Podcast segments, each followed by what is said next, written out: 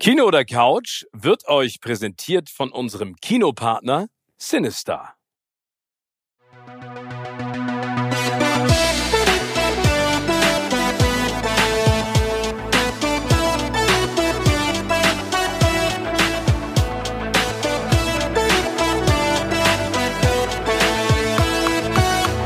In meinem Podcast Kino oder Couch treffe ich jede Woche prominente Menschen aus den unterschiedlichsten Bereichen. Egal ob aus dem Sport, Musik, Kino, Serien oder Entertainment Business. Und gemeinsam sprechen wir über spannende Filme, Serien und das Leben. Und es wird die alles entscheidende Frage gestellt, Kino oder Couch.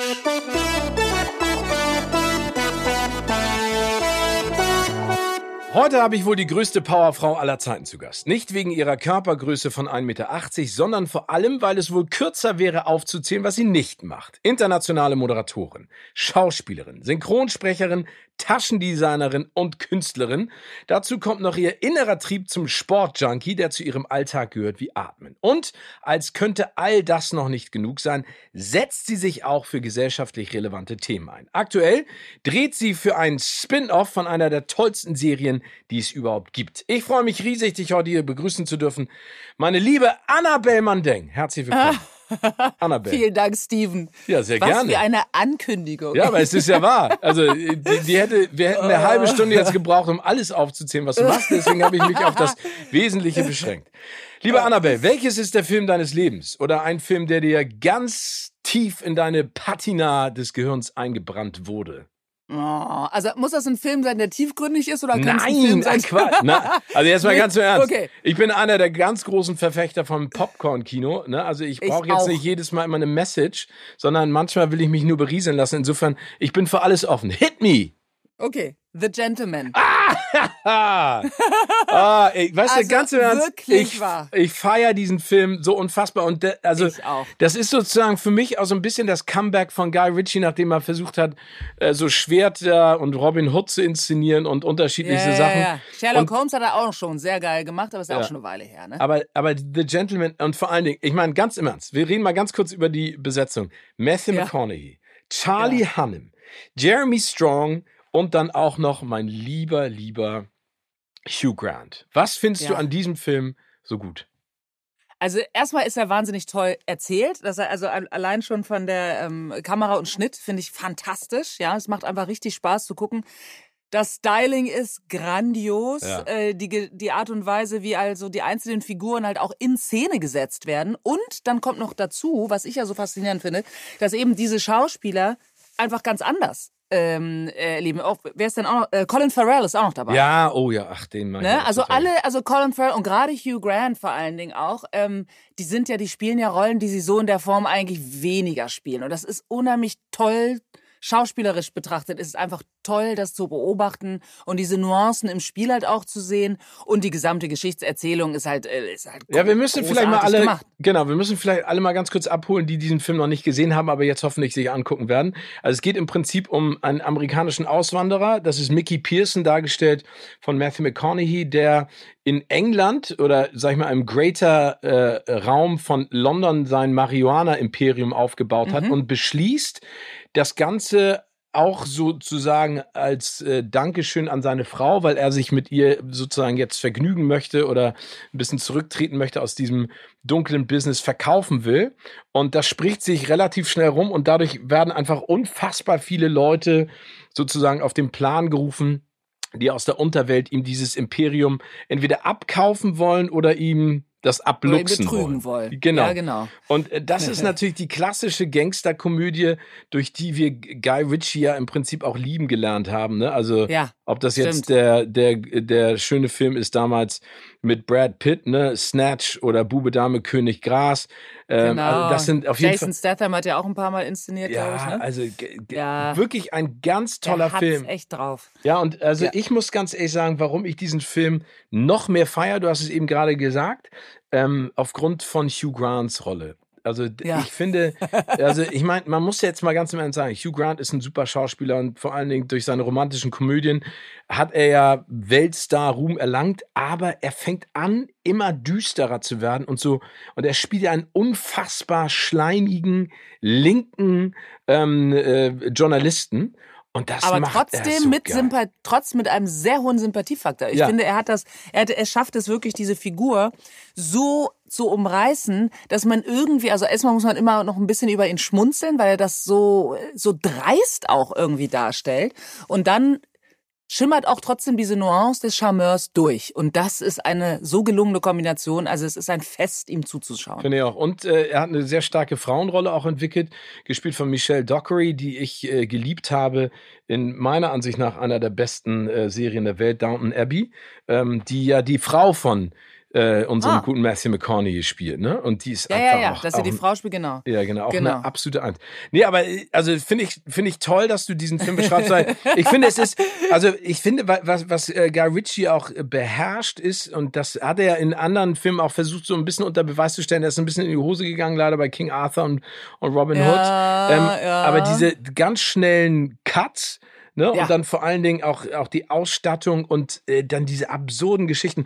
Und ich meine, Colin Farrell äh, in seinem, äh, in seinem äh, Trainingsanzug als Coach, Ja, ey, der großartig. ist einfach auch, also Also top. da kommt eigentlich so ein bisschen so dieser irische, der, der ja auch ist. Man hat so das Gefühl, dass die so in ihren Ursprüngen auch so dargestellt werden. Ich finde es ganz toll.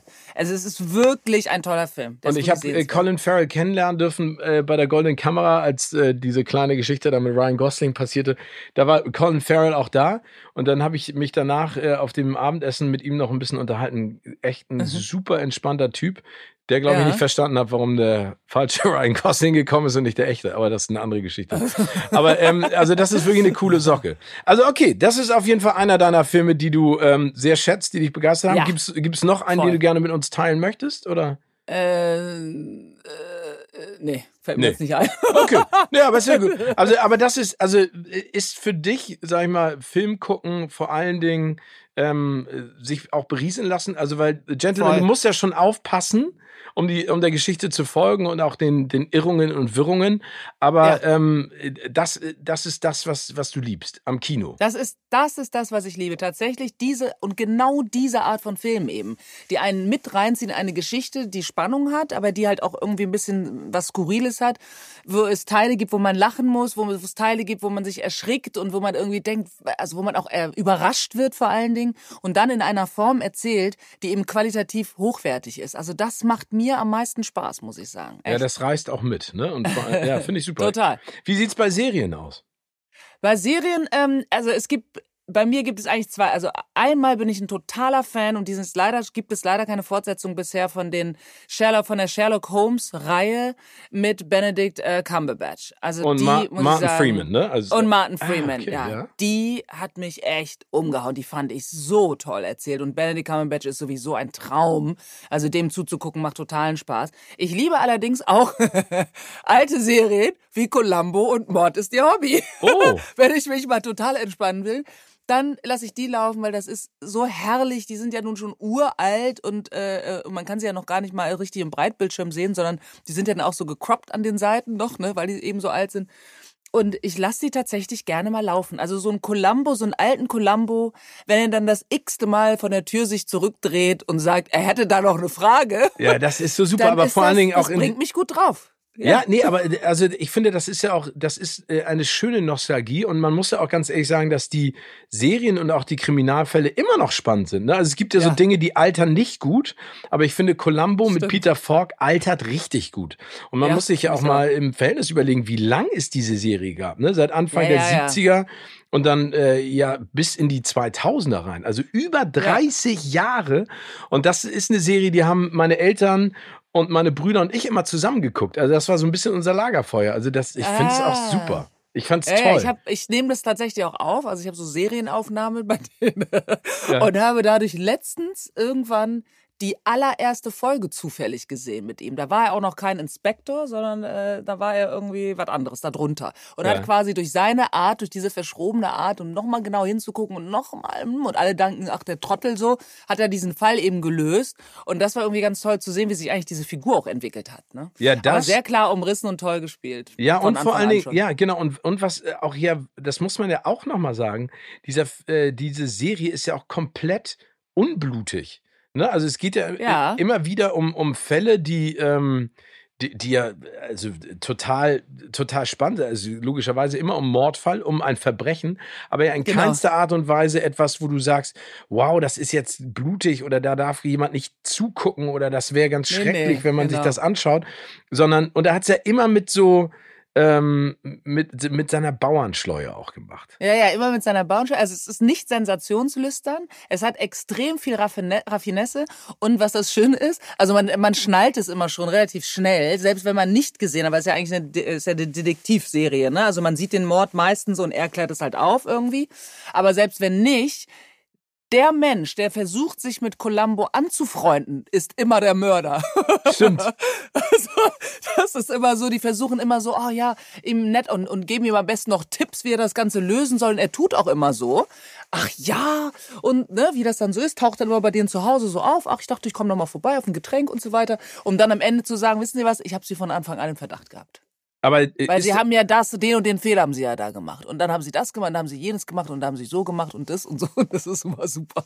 Das stimmt, wie er das dann analysiert im Nachhinein, ne? Ja, also ja, so ein genau, bisschen genau. und so ein bisschen verschroben, aber so so sympathisch. Ja. Also da, das finde ich ähm, ähm, finde ich sehr schön. Aber dann auf der anderen Seite, ich meine, Mord ist ihr Hobby, ist ja noch ein bisschen äh, äh, noch das ein bisschen. Das ist die totale Entspannung. Das ist die totale Entspannung. Also wenn Mord ist ihr Hobby, wenn ich das anmache, dann kann ich dabei irgendwie noch SMS machen, Instagram machen, mir die Fingernägel lackieren und am besten noch eine E-Mail schreiben, ja. Das läuft dann so mit, also was Angela Lansbury da so macht. Ja, das ist wirklich Berieselung. Es ist wirklich Berieselung, aber es hat halt eben auch dieses äh, nicht sensationslüstere, es ist unblutig, es ist irgendwie trotzdem auch doch ganz spannend erzählt, finde ich. Die Figuren sind spannend und so weiter. Und natürlich ist das jetzt im, äh, im Hinblick auf das, was, äh, was es mittlerweile an Angeboten gibt an Serien, kann man das so von der Spannung und von dem ganz, von der ganzen Umsetzen nicht vergleichen. Aber es hat trotzdem so eine, so eine nostalgische Wertigkeit, die ich irgendwie schätze, die ich manchmal gerade, weil ich ja selber Teil dieses Business bin und ein unheimliches Tempo auch lebe, leben muss und auch in einem unheimlichen Tempo auch reagieren muss. Und wenn wir das dann in Serien dann, wenn es dann auch noch so zugeht, dann ist mir das manchmal zur Entspannung einfach auch too much. Aber das wäre jetzt auch meine Frage gewesen. Also magst du Columbo und Mord ist ihr Hobby aufgrund äh, der, des nicht vorhandenen Tempos, also der Zeit, genau. die sich diese Serien auch lassen, ja, genau. eine Geschichte zu erzählen? Okay. Genau deswegen, weil halt auch die Kamera mal stehen bleibt, um die, um halt, da geht die Figur nicht durch den Raum durch und wird achtmal unterschnitten in einer totalen, halbtotalen amerikanischen Nahen und so, ne? Sondern man, manchmal läuft sie halt mit und lässt es stehen. Diese Geschichte ist wie beim Theater, so ein bisschen. Wird halt erzählt. Und das kann ich auch nicht immer ertragen, aber es ist manchmal äh, zur Entspannung, finde ich, das, finde ich das ganz toll. Aber konsumierst du dann als Zuschauerin oder konsumierst du das auch als Schauspielerin? Als Zuschauerin. Als Zuschauerin. Also du. Also das ist wirklich so pur. Also The Gentleman oder Sherlock Holmes, das konsumiere ich als Schauspielerin. Da gucke ich wirklich genau hin und denke mir so, oh wow, ne, da sind so Elemente drin, da lerne ich auch dazu und und, und guck mal hin und oder spul noch mal zurück, weil ich denke, oh wow, das war jetzt besonders schön oder so, ne? Aber aber Mord ist ihr Hobby und Columbo ähm, oder Diagnose Mord. Sag mal, das wird ja immer bunter mit dir gerade. Ja, das sind, das sind Sachen, die kann man einfach mal so laufen lassen. Und es versteht auch keiner, also alle lachen mich aus, ja. Äh, aber ich muss sagen, es ist unfassbar entspannt. Ja, also wieso? Also ich finde, das sind ja alles qualitativ hochwertige Sendungen. Wenn du mir jetzt sagst, du guckst die Wollnies und die Geissens den ganzen Tag, nee. würde ich sagen, Annabelle, wir sollten nee. uns vielleicht nochmal treffen und dann mal gemeinsam. Nichts gegen die Wollnies und die Geissens, das natürlich darf nicht, existieren und jeder ja, darf sich das angucken, aber ja. das ist schon was anderes. Aber ich meine, da ist ja auch einer ähm, bei Diagnose Mörder Dick van Dyke. Ich meine, wenn man sich mal überlegt, äh, dass der ja, äh, ja auch äh, eine, eine Macht war, äh, ganz Als lange. Musiker, genau. Ja, war, und dann auf einmal so, sozusagen äh, mhm. ähm, auch mit seinem Sohn, glaube ich, spielt er da ja, mhm. oder? Mhm. Ähm, genau Sein Sohn und seine Tochter, der hat ja, glaube ich, vier Kinder. Sein Sohn, dann ist eins von den Kindern, oder zwei von den Kindern sind sogar gestorben vor ihm. Er ist immer noch, der ist 95 mittlerweile oder so. Ja, cooler Typ. Mit einer 30 Jahre jüngeren Frau oder sowas verheiratet. Also irgendwie ist so dieses, es ist so ein ganzes äh, Universum letztendlich von diesen, von diesen äh, 80er Jahre Serien und da gucke ich halt wirklich, wirklich gerne rein. Ich sammle auch Comics und dazu stehe ich auch. Also insofern, ich brauche einfach irgendwie dieses Pendant zu dem äh, funktionieren müssen, zu dem roten Teppich, zu der Kamera und diesem ganzen Kram. Das ist bei mir halt so. also das heißt, du, du sammelst Comics, hast du gerade gesagt? Ja. Was, was für Comics, Comics denn? Also Mickey Mouse oder Graphic? Lustige Taschenbücher? Die, die, lustigen Taschenbücher, ja. Ich habe, glaube ich, 500 Stück oder so mittlerweile. Ja, die wird, wird das, das lustige Taschenbuch wird ja, glaube ich, 50 jetzt oder so. Kann das sein? Ja, ja, ja. Also ein halbes Jahr. Äh, das, und du, und äh, das heißt, du, du bügelst die Seiten und stellst sie dann auch bei dir ins Bücherregal oder sind die alle äh, vakuumverpackt irgendwo im Keller? Auf dem nee, nee, nee, nee, nee, nee. Die habe ich alle im Regal, die lese ich auch alle. Also ich habe die immer wieder, also ich hole mir natürlich die neuesten, die, die ganz, ganz, ganz alten, so der Columbus-Falter, ne? Das war ja, so, glaube ich, das erste sogar. Das hatte ich mir dann nochmal in der neuen Ausgabe geholt und das schockt aber nicht. Also das muss man dann schon so irgendwie im Original irgendwie haben. Habe ich aber auch. Und ich habe die immer schon gerne, wenn ich halt alleine mal esse, wenn ich alleine bin, ähm, dann lese ich Comic dabei. Also ich, ich, nein, aber das finde ich sehr. Untiefen nein, aber ich bin nein überhaupt gar nicht. Ich bin also ich, ich liebe ja auch Comics. Ne? Also ich bin da ähm, also jetzt lustige Taschenbücher finde ich gut. Ja. Aber ich bin ich eher auch andere so Comics. Also ist nicht. Also ich habe auch, ich habe schon immer als als Kind, als Jugendlicher angefangen, die Bande dessinée, also das sind französische gebundene Comics, mhm. weil, wir, weil ich auch Französisch spreche durch durch Auslandsaufenthalte meiner Mutter und Englisch spreche, so wie du auch irgendwie, habe ich halt englische und französische Comics. Das sind aber wirklich richtige gebundene Comics. Ich habe auch Gaston Lagaffe und solche Sachen habe ich ja. auch. Aber ne, äh, aber äh, und und und äh, Tim und Struppi habe ich alle. Asterix und Obelix habe ich alle. So, also das sind halt für mich, das sind das. Aber es gibt natürlich noch welche, die die weit darüber hinausgehen, die auch so auch von der Zeichenkunst her extrem sind. Ne? Und, und da habe ich auch einige. Hat ja, mein Bruder auch. auch. Haben wir immer schon. Ja, ich finde das super. Gemacht. Aber gibt es denn für dich dann auch mal, um die Frage dann wieder auf Film und Serie zu bringen, gibt es für dich denn mhm. eine Comic-Verfilmung, die du ganz besonders gut findest? Also ich meine, ähm, wenn, wenn, man an ähm. Comic-Verfilmung denkt, dann denkt man natürlich logischerweise Marvel und DC Marvel, ganz viel. genau. Ja, ähm, ja. Aber es gibt ja noch weitaus mehr in, in dieser Richtung. Aber oder ist das nicht so dein Genre? Also die Verfilmung von Comics? Na, schon. Also ich meine, ich meine, ich liebe halt alle Marvel-Comics, äh, alle Marvel-Verfilmungen liebe ich sehr, muss ich sagen. Gerade die Iron Man-Sachen äh, und so weiter. Irgendwann wird das halt zu abstrus und zu absurd, aber grundsätzlich finde ich die Verfilmung wirklich sehr, sehr, sehr gut. Ähm, ich finde, manchmal ähm, kann man ein Comic nicht unbedingt verfilmen. Asterix und Obelix gibt es ein, zwei ganz schöne Sachen mit Gerard Depardieu, aber eigentlich soll man ja, ich glaube, da muss man einfach im Zeichentrick zum Beispiel bleiben. Ne? Also das ist für mich, gibt es da solche und solche. Ich bin da äh, auf jeden Fall ein Fan von, wenn es um Superhelden geht. Ich habe mir gestern noch mal Wonder Woman angeguckt, Teil 1. Ah, okay. äh, ne, so, also und guck mal auch Teil 2 an äh, und so. Also das ist, ich, ich bin da nicht, ich bin da, also ich bin da nicht doktrinisch. Ich meine, das können sie gerne so machen. und ich finde, da sind halt auch wirklich gute Ergebnisse dabei, aber ich ich, ich vergleiche nicht. Das mache ich nicht. Also ich sage jetzt nicht, ah, Iron Man war jetzt gut, Iron Man 2 war jetzt nicht so gut. Ich fand Superman und gegen Batman, das fand ich irgendwie ein bisschen blöd. Ich fand einfach komisch, dass Batman auf einmal böse war und Ben Affleck fand ich als Batman auch irgendwie nicht wirklich überzeugend, muss ich sagen. Also das waren so ein paar Sachen, da bin ich ein bisschen hängen geblieben. Aber ansonsten. Ja, der hat richtig auf den Sack gekriegt, Ben Affleck. Obwohl ich ganz ehrlich sagen muss, ich finde, äh, ich finde, ist natürlich auch echt schwierig, wenn du vorher die Nolan-Verfilmung hast mit äh, Christian Bale und dann ja. kommst du in die Zack Snyder-Verfilmung, die ja weniger character-driven ist als wirklich visuell. Ähm, ja. Aber ich finde schon, dass Ben Affleck das wirklich gut gemacht hat. Aber ähm, diese Rolle, und das ist ja jetzt, was auch wieder jetzt ist als nächste ähm, äh, Batman-Verfilmung mit unserem lieben. Der Joker. Ja, ja nee, also Nein. Robert Pattinson ne, so. spielt jetzt da und die, die reden ja die ganze Zeit immer Echt? drüber, dass.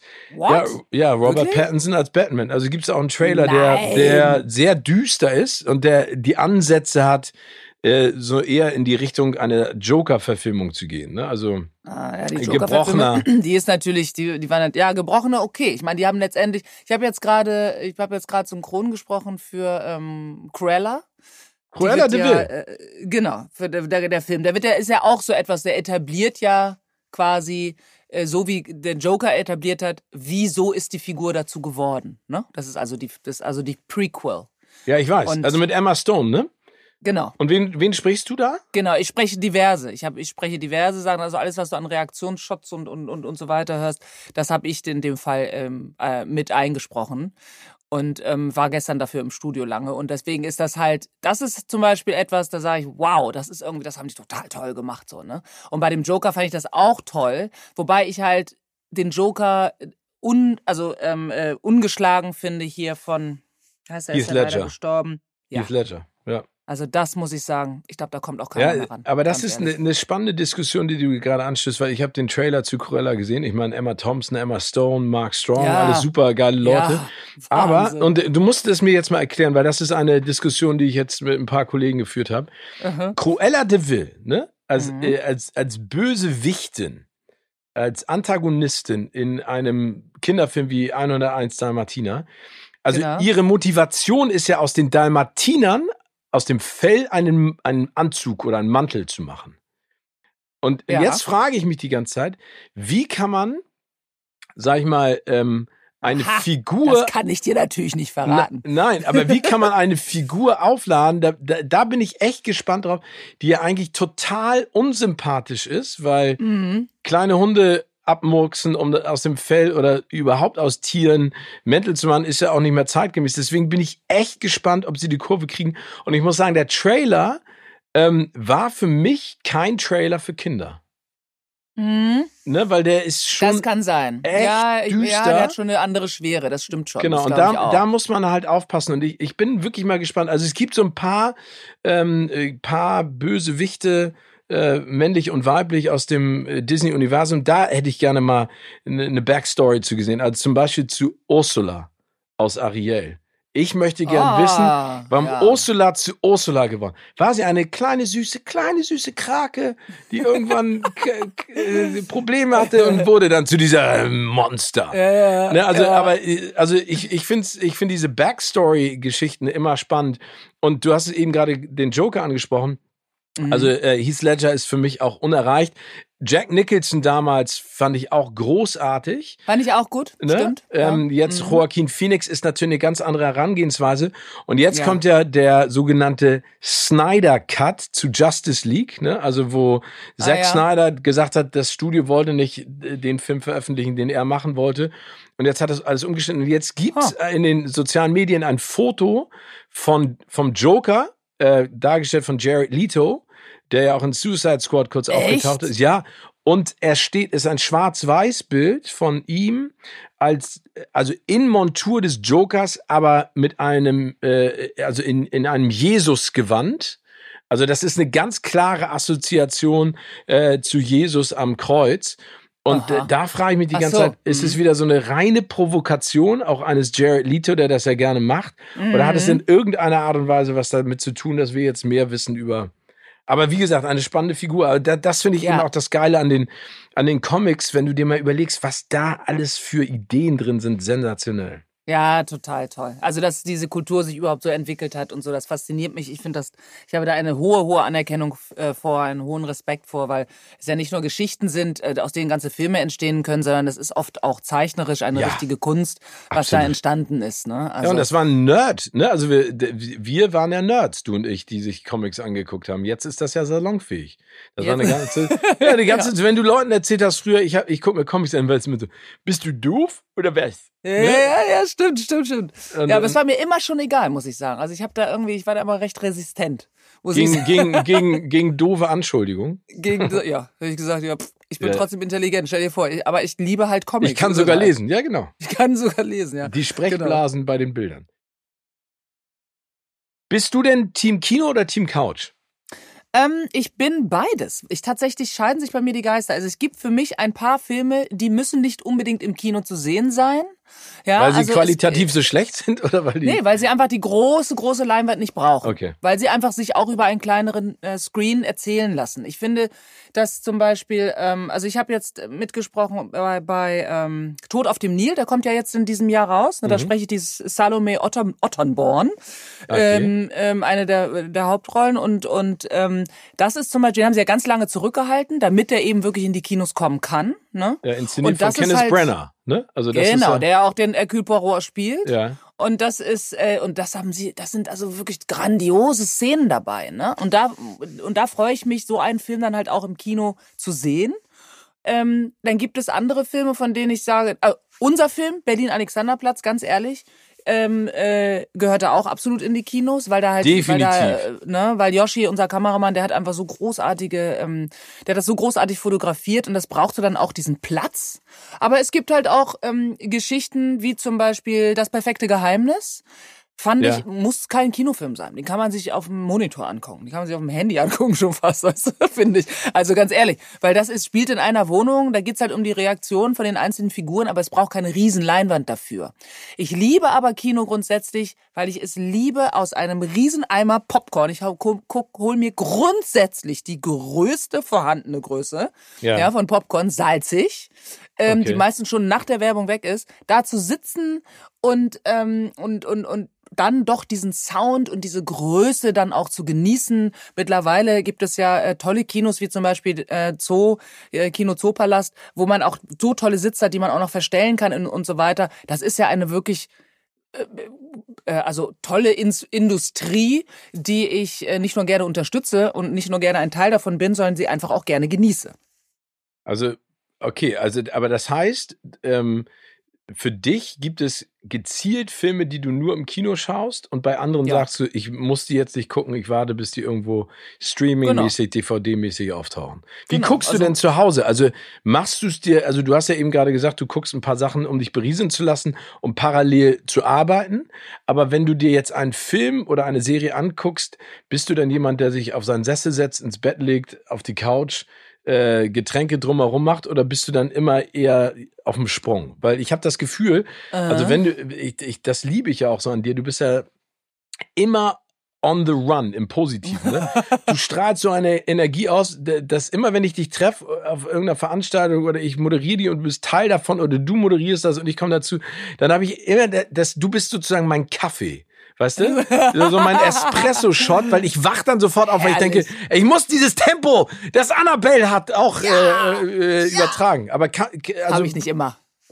Also du tatsächlich komme ich auch hin. manchmal zurück. Ja, ich bin also auch ein, ein, großer Fan von Jogginghosen, die ich dann nachdem ich Sport gemacht oder nachdem ich laufen war, dann auch schlunzig, gemütlich zu Hause trage und auf unserer riesigen Couch. Wir haben so, wir haben wirklich eine Riesencouch. Die ist irgendwie vier Meter mal eins 80 oder sowas, oder zwei Meter, so ums, ums Eck quasi. So ein riesengroßes, fettes L. Hajo ist ja auch über 1,90, da passen wir beide toll drauf. Und da können wir aber halt auch noch Tabletts draufstellen, da Getränke draufstellen, Snacks draufstellen ah, oder cool. Essen direkt und so weiter. Mit einer riesengroßen Kissenlandschaft und auch einem großen Fernseher. Und dann sich da gemütlich hinzusetzen und einen tollen Film zu gucken, das machen wir wirklich gern. Es kann sein, dass zwischendurch aufspringe, mir einen Tee mache oder einen Wein hole oder, oder noch einen Käsekrecker das fertig darf man mache. Aber ja, aber eigentlich doch, wenn, ein, wenn wir einen Film anmachen oder wenn ich auch einen Film alleine mache, dann kann ich das auch echt mal gut genießen. Beim im Bett grundsätzlich nicht. Also ich habe, äh, ähm, ich weigere mich auch gegen ähm, einen Fernseher irgendwie im Schlafzimmer zu installieren. Das finde ich, das ist, muss einfach darf man auch nicht. Sein. Gibt's ja angeblich nee, ich komme auch äh, nicht zur Ruhe sonst. Also ich ja. bin eh, ich, ne, also ich muss wirklich gucken, dass ich mir meinen Schlafbereich so baue, dass ich dann auch wirklich mal runterschalte. Aber im Wohnzimmer ähm, Nee, das ist richtig. Also ich mach, wir machen uns auch manchmal Popcorn, weißt du so. Also das ist letztendlich Im Wohnzimmer. schon im Wohnzimmer. Ja, wir haben offenes Loft. Ne? Also das ist, so, das heißt, die Küche ist Wohnzimmer, das, das Wohnzimmer ist Küche so. Äh, und Esszimmer ist ein und dann gibt's nur einen separaten Schlafbereich oben. Also insofern, ähm, ja, das finde ich total toll. Also diese Couch-Kultur, die sich äh, auch durch Corona natürlich bedingt auch so ein bisschen noch stärker entwickelt hat, die pflege ich. Muss man aber auch, glaube ich, auch. Ich glaube, man ja. muss auch äh, so, sozusagen seine Oase finden. Also für mich ist ja momentan Sport, die Jogginghose anzuziehen. Also. Äh, weil du gerade gesagt hast, du äh, machst Sport und danach ziehst du Joggen. Aber ich finde es ja. auch cool. Ich glaube, man muss sich da auch so, so, seine Oase suchen und so einen Platz einfach finden, wo man sich so ein bisschen hin, hinpfläzt. Aber sag mal, ja. Annabelle, was ich ja wirklich so unfassbar beeindruckt finde, und das habe ich eingangs ja auch gesagt, ist, was du alles machst. Ich, und ich würde jetzt gerne mal so ein bisschen eintauchen in, in deine große äh, Karriere und vor allen Dingen in all die Sachen, die du auch tust, dein Job. Wie ja. kam Taschen es mache ich aber nicht mehr, ne? Also das wollte ich nur sagen. Das ist, okay. schon mal, das ist schon mal eine Weile her aber, jetzt. Ja, aber jetzt, du warst ja Taschendesignerin. ich war Taschendesignerin. Ich habe auch nach wie vor ein Patent für eine Wendetasche, die ich erfunden habe. Ich bin also auch noch Erfinderin. Aber oh. das, äh, das Business, ja, das Business habe ich dann ähm, ad acta gelegt, ähm, aus unterschiedlichen Gründen. Also wegen auch einem Investor, der dann keiner mehr war und hin und her. Und dann habe ich irgendwann gesagt, wisst ihr was, es ist mir einfach zu anstrengend. Ja, kann ich und, verstehen. Muss man ja, dann auch lassen. Aber ja, vielleicht ist ja auch gut, dass man einige Fäden einfach liegen lässt und dann die irgendwann ja. wieder aufschnappt, wenn man Bock drauf hat. Aber genau. äh, wie, wie ist es denn zu deiner Karriere vor der Kamera auch gekommen? Also gab es da immer ein Bestreben deinerseits, dass du das machen möchtest? Oder gab nee. es einen perfekten Moment oder einen Zufall, der dich dazu gebracht hat? Äh, eher letzteres. Also ich habe äh, lustigerweise, wenn mich, wenn ich jetzt Freunde aus der äh, treffe, die ich schon sehr, sehr lange kenne, die ich seit meiner Kindheit kenne, die hatten mir eigentlich relativ früh prophezeit, dass ich da quasi hingehöre. Aber ähm, ich habe das selber aber aus welchem so Grund? Gesehen. Weil du immer extrovertiert warst oder weil du das geliebt hast, vor Leuten zu, zu sprechen, nee, zu spielen? Es war eigentlich gar nicht. Nee, es war eigentlich gar nicht so. Also ich habe also auch äh, ich habe so auch äh, es nicht wirklich gerne gemocht, irgendwie ein Gedicht vor der Schule vor Klasse vorzutragen oder ein Referat zu halten oder so, aber ich habe es halt trotzdem gemacht und ich habe es wohl auch ganz gut gemacht. Ich glaube, das war eher so der Blick von außen auf mich, das war nicht mein eigener Blick auf mich und ich glaube, das ist aber auch etwas, was mich nach wie vor immer noch also und mein Leben lang erden wird, dass ich das Ganze auch gar nicht so wichtig nehme. es ist mir letztendlich vollkommen schnuppe, ob ich gesehen werde oder nicht. Ich mache diesen Job nur gern und zufällig findet der in der Öffentlichkeit statt. Also das ist eine andere Herangehensweise, glaube ich. Ich erzähle gerne Geschichten, das habe ich irgendwann gemerkt und ähm, das äh, ging einfach so los, dass ich halt als die als die privaten Sender an den Start ging 1992, 93 dass ich aufgrund dessen, dass ich als Model gearbeitet hatte damals, quasi eingeladen wurde, äh, zu Castings zu kommen und da konnte ich das, ich konnte überhaupt nichts damit anfangen. Also ich wollte auch gar nicht vor die Kamera oder sowas, sondern ich habe da halt im Studio rumgestanden und habe gedacht, na okay, ähm, wenn ihr meint und habe da äh, bei den Castings dazugelernt letztendlich. Und irgendwann bin ich dann bei dem Stadtfernsehsender Hamburg 1 gelandet, habe da viel gelernt, weil ich live dann auf on air war und ähm, habe aber erst durch Fit for Fun TV, was fünf, sechs Jahre später war, nachdem ich bei RTL ja durch war, da erst gemerkt, okay, das macht mir wirklich Spaß. Es hat also wirklich so lange gedauert, dass ich überhaupt das Gefühl hatte, das ist ein Beruf, den mag ich gerne. Ich bin ja auch professionelle Autodidaktin und dementsprechend habe ich mich da auch wirklich überall so reingefummelt. Ne? Aber das heißt, du hast, während du das gemacht hast, parallel noch etwas anderes, also keine Ahnung, hast du etwas studiert oder hast du gedacht, vielleicht nee, ist das auch gar nichts für mich, studiert. sondern, aber das klingt so ein bisschen so, als wenn du es genommen hast, äh, wie man im Englischen sagt, as a given und hast mhm. dann aber erst später gemerkt, dass es dir Spaß gemacht hat. Ja, Oder ich habe das, es kam, es hat quasi so meinen Pfad gekreuzt. Also ich habe Theater gespielt, angefangen zu spielen an der Schule und bin dann auch während des Abiturs bin ich zu einer Audition eingeladen worden am Staatstheater in Oldenburg, um die Juliette bei Mephisto zu spielen und habe die Rolle auch bekommen und habe komme also eigentlich ursprünglich vom Theater, habe dann eine ganze Saison gespielt und bin dann, als ich in die große Stadt gegangen bin, nach von von Oldenburg bei Zwischenland eben nach Hamburg, da habe ich dann angefangen, mich mit Fernsehen so ein bisschen zu beschäftigen, weil ich wie gesagt eigentlich da so reingerutscht bin ne? mhm. ne? und habe das dann aber professionalisiert. Also ich habe schon gesagt, ich war immer schon so drauf, das liegt auch glaube ich da daran, dass ich äh, ehemalige Leistungssportlerin bin und, und, und wenn ich was mache, dann mache ich es halt auch richtig. Also dann versuche ich halt zumindest mein Bestes zu geben. Und das hat auch dann Fuß gefasst. Und ich habe dadurch äh, Zugang bekommen zu Projekten, die mir, die mir gefallen haben. Und dadurch, dass ich eben als Kind und Jugendliche in, ähm, im Ausland gelebt hatte, in Afrika und in, in, in Pakistan für einige Jahre, durch die Arbeit meiner Mutter, habe ich ja auch Englisch und Französisch immer schon fließend gesprochen. Und das war eben auch ganz zuträglich natürlich, um zum Beispiel Interviews zu führen, um halt ähm, äh, auch Events zu moderieren, ne, internationale Events zu moderieren und so weiter. So hat sich das eine über das andere ergeben und ich bin halt professionell und ich glaube auch relativ intelligent äh, äh an die Sache herangegangen und so habe ich mich dann etabliert über die Jahre. Und das sind jetzt schon über 25 Jahre. Aber das heißt, also das heißt, du kennst das ja auch in, in Deutschland ist es ja so, man muss eine Ausbildung machen, ein Studium, mhm. eine Lehre, ein Volontariat. Ja. Ähm, hast du irgendwann zwischendurch, weil du gesagt hast, durch die, diese sportliche Komponente äh, bist du da reingegangen, hast gesagt, wenn ich es mache, dann mache ich es richtig, dann trainiere ich mhm. sozusagen auch genau. äh, meine, meine Muskeln in diesem Fall äh, moderativ oder auch als Schauspielerin.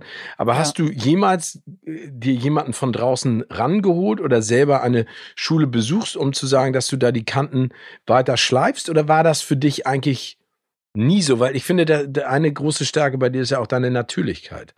Also die hast du ja über all die Jahre auch nicht verloren. Ja, ich habe, weil das, das ist mir auch wirklich das Wichtigste gewesen, Steven, immer, weil ich, äh, wie gesagt, ich, ich nehme das Business nicht zu ernst. Ich nehme es ernst, als dass ich es natürlich als, also als meinen Beruf ernst nehme. Aber ähm, ich finde, es ist, wie gesagt, etwas, was zufällig eher vor der Kamera oder auf dem roten Teppich stattfindet. Alles andere ist Technik und Handwerk. Das habe ich mir angeeignet, weil ich Respekt habe vor dem Job. Also Kamera grundsätzlich, Schauspiel und Moderation. Und ich habe mir dann ab und zu Coaches geholt. Also ich habe dann ganz gezielt an Sachen gearbeitet. Ne? Also Auftritt äh, vor der Kamera, Gestik, Mimik, sowas. Also ganz mhm. gezielt mhm. wirklich geschraubt. Habe aber alles, was ich moderiert habe oder auch alles, was ich gespielt habe, immer aufgenommen.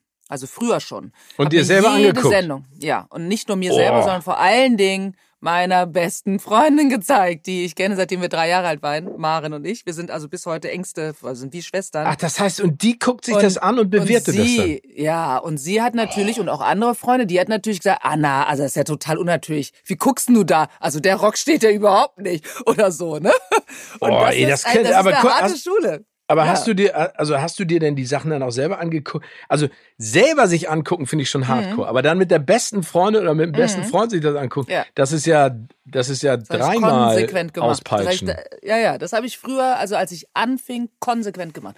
Als ich das Wetter gemacht habe, als ich irgendwie für Hamburg 1 das gemacht hatte davor, als ich bei RTL war, das habe ich, so habe ich gelernt und habe dann, äh, weil ich glaube ich auch ref dann reflektiert genug bin und auch selbstkritisch genug bin, um zu sagen, das war vielleicht ein bisschen scheiße oder das kam jetzt einfach nicht gut rüber oder das wirkte jetzt nicht charmant und ich habe dadurch ähm, ähm, mich selber natürlich auch äh, besser kennengelernt, wie halt gewisse Sachen wirken und das hat mir die Sicherheit über die Jahre dann gegeben, ähm, zu wissen, was kommt eigentlich tatsächlich beim Zuschauer an? Ne? Also mhm. ich, ich, rede jetzt von Moderation. Schauspiel ist noch was anderes, komme ich gleich zu. Aber auf jeden Fall, was kommt beim Zuschauer an? Das heißt, ich weiß ganz genau, wie wirke ich, wenn ich auf die Bühne gehe, wie wirke ich, wenn ich einen Joke mache.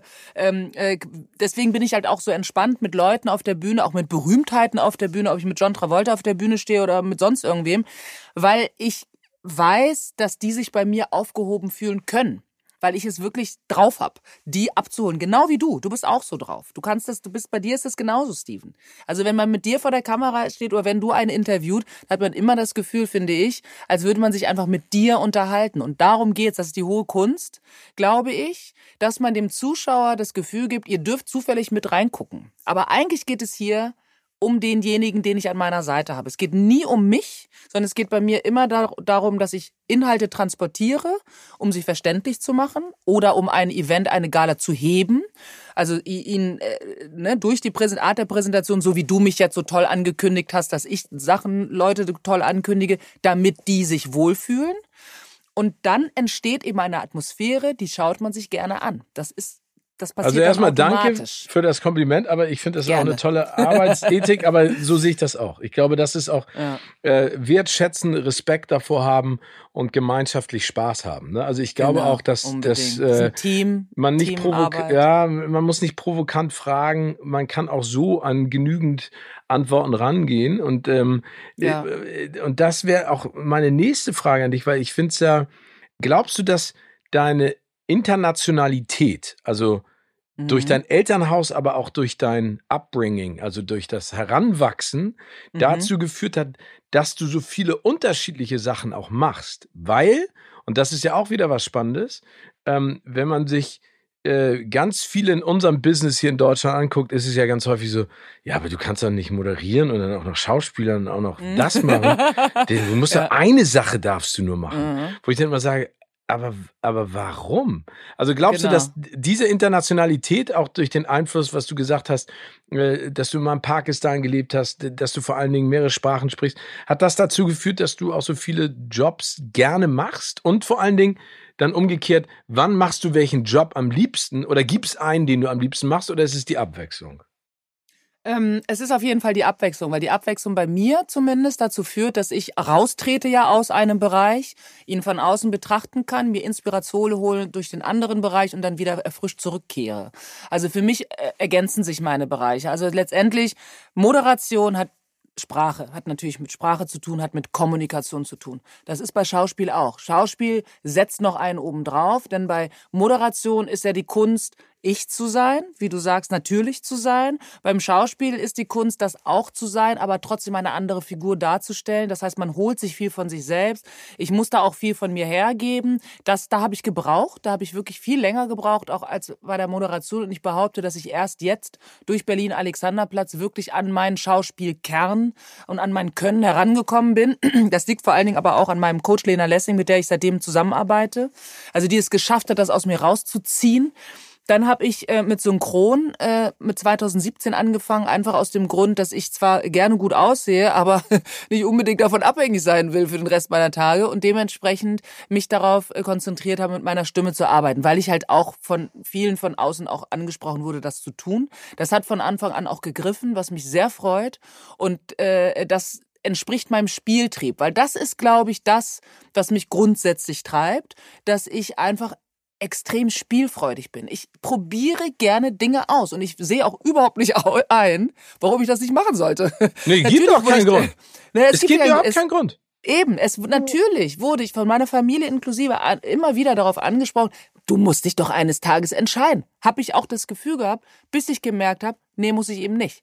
Genau das macht mich eben aus, dass ich mich nicht entscheide, weil ich in der Lage bin, einen Beruf auszuüben, aber auch den anderen. Ich habe im letzten Jahr mit Berlin Alexanderplatz waren wir im Wettbewerb der Berlinale. Ich war dazu aber auch die Off-Stimme der Berlinale. Das heißt, ich habe hm. mich selber angekündigt. Ne? Das ist Welcome to the 17th Berlinale. Das war meine Stimme. In diesem Jahr moderiere ich die European Film Market Sessions auf der Berlinale. Ne? Ja. Und fahre direkt danach aber ans Set, um zu drehen. Also deswegen, das ist diese Kombination, das macht mir wirklich Spaß. Danach komme ich zurück und werde äh, für fürs ZDF eine Dokumentation vertonen. Und ähm, so und das ist und das bin ich auch. Also das war ich irgendwie schon immer. Ich bin ich bin einfach ein Spielkind im im Grunde meines Herzens. Deswegen passen für mich äh, kulturelle ähm, äh, Diversitäts-Panel-Diskussion äh, für die Bundesregierung zu moderieren, zusammen mhm. mit Comiclesen. Ne? Das sind ich bin so. Also ich habe ein, ich spring auch unheimlich in Themen, weil halt mein Gehirn so funktioniert, weil die Synapsen manchmal sich dann so an anderen Sachen wieder zu, wieder andocken und das macht mir aber auch Spaß. Da muss man mitkommen vom Tempo her, aber ähm, so ist es halt. Ja, also wie gesagt, ich glaube, also nein, aber das ist ja total wichtig, weil ich glaube, ein ganz wichtiger Punkt an am Leben ist ja, es ist kurz. Ne?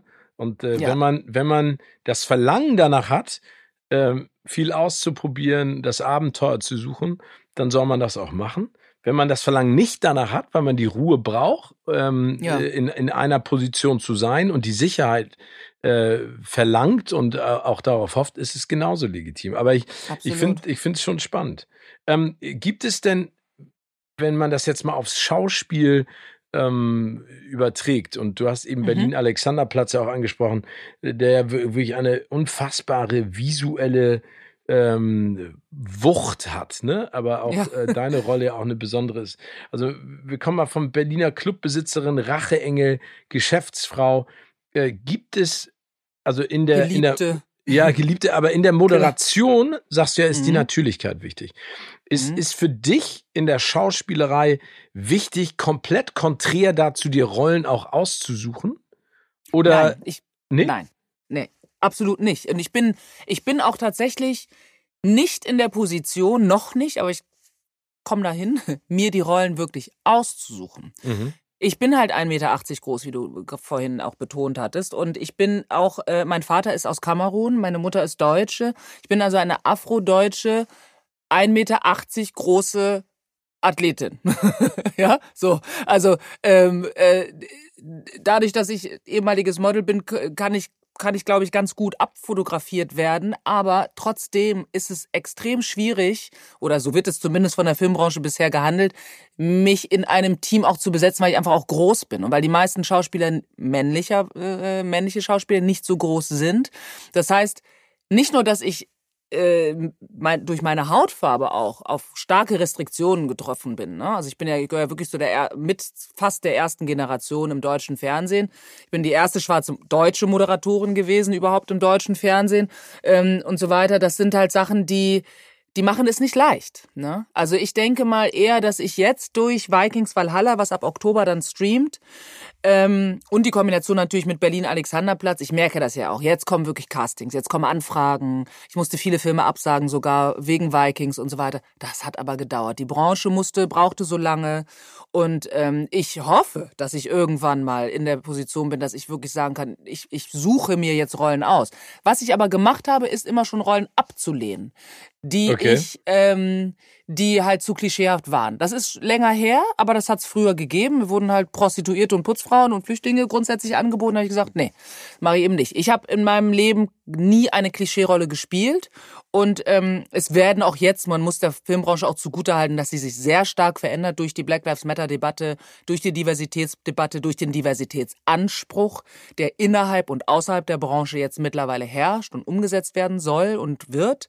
Ähm, dass es diese Klischeeangebote für mich zumindest nicht mehr gibt. Aber, aber wenn du dir das jetzt wenig besehen, ja, Entschuldige. Ne? Nee, bitte. Ja, aber nee, aber du hast also du hast ja eben gerade ein paar Alleinstellungsmerkmale deiner Person oder auch deiner Physis beschrieben, 1,80 Meter mhm. groß, eine andere Hautfarbe und dann zusätzlich noch eine Frau. Ne? Also das, ja, das äh, kommt auch dazu. Ja, nee, aber Triple Trouble. Ja, aber aber als du aber als du angefangen hast, ne, weil du das ja auch gerade ansprichst, äh, Black Lives Matter. Ja, ja, ja, das bin ich mir ganz sicher.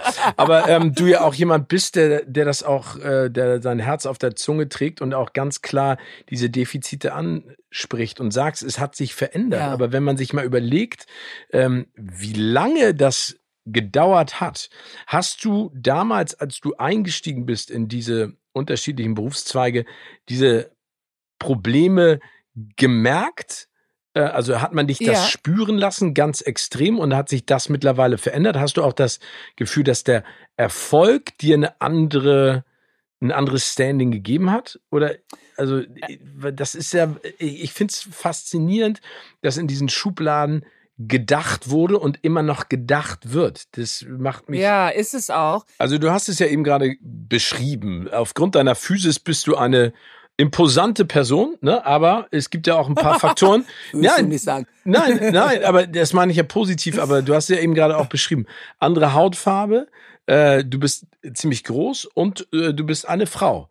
Das sind ja äh, Voraussetzungen, die bestimmt äh, am Anfang deiner Karriere die auch extrem viele Stolpersteine in den Weg geworfen haben, weil du es eben auch angesprochen hast, dass jetzt mhm. aufgrund dieser Black Lives Matter Bewegung, aufgrund der Diversitätsdiskussion es jetzt sich alles aufbröckelt. Aber war das damals ja. für dich ersichtlich oder hast du das nie richtig gespürt? Oder durch den Erfolg Boah. hat sich auch der Approach dir gegenüber geändert?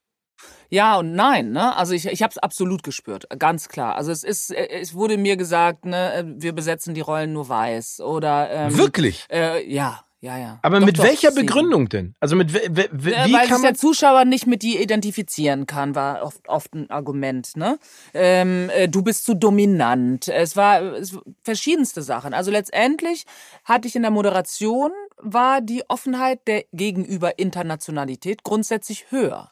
Ich war ja auch die erste Wettermoderatorin bei RTL zum Beispiel, ne? Für Guten Abend RTL und so. Und ich habe also bei Events war es sowieso was anderes. Da habe ich auch, da wollten die immer gerne so, ein, so, ein, so eine große äh, Frau haben, die irgendwie diesen Look dann bringt und dann trotzdem eloquent und irgendwo halt auch ähm, auch, auch, auch ein bisschen sportlicher vielleicht auch da durchführen kann, ne? weil ich gehe auch mit dem Rotstift dann durch und mache die Sachen dann, ich kürze das dann und so weiter und so fort. Das hat das hat, war immer schon eigentlich nicht so das Problem, aber im Schauspiel hat es gedauert. Und das ist, ähm, ich habe Aber ist ja eigentlich Zeit absurd, genommen. oder? Also eigentlich ja, ist doch absurd, absurd, dass man. Das ist ja die Debatte, die wir heute haben, dass wir halt merken, wie absurd das eigentlich ist. Ne?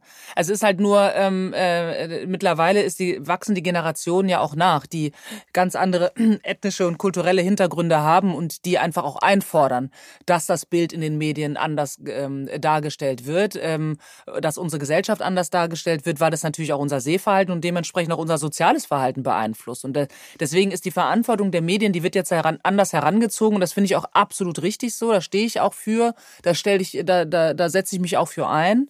Also ganz bewusst, ne, indem ich Interviews gebe oder indem ich halt auch äh, bei irgendwelchen Kampagnen mit dabei bin ähm, oder so. Das ist, das ist auch etwas, was, was auch jeden von uns betreffen muss, glaube ich, und auch betrifft tatsächlich, ohne ob bewusst oder unbewusst. Ne?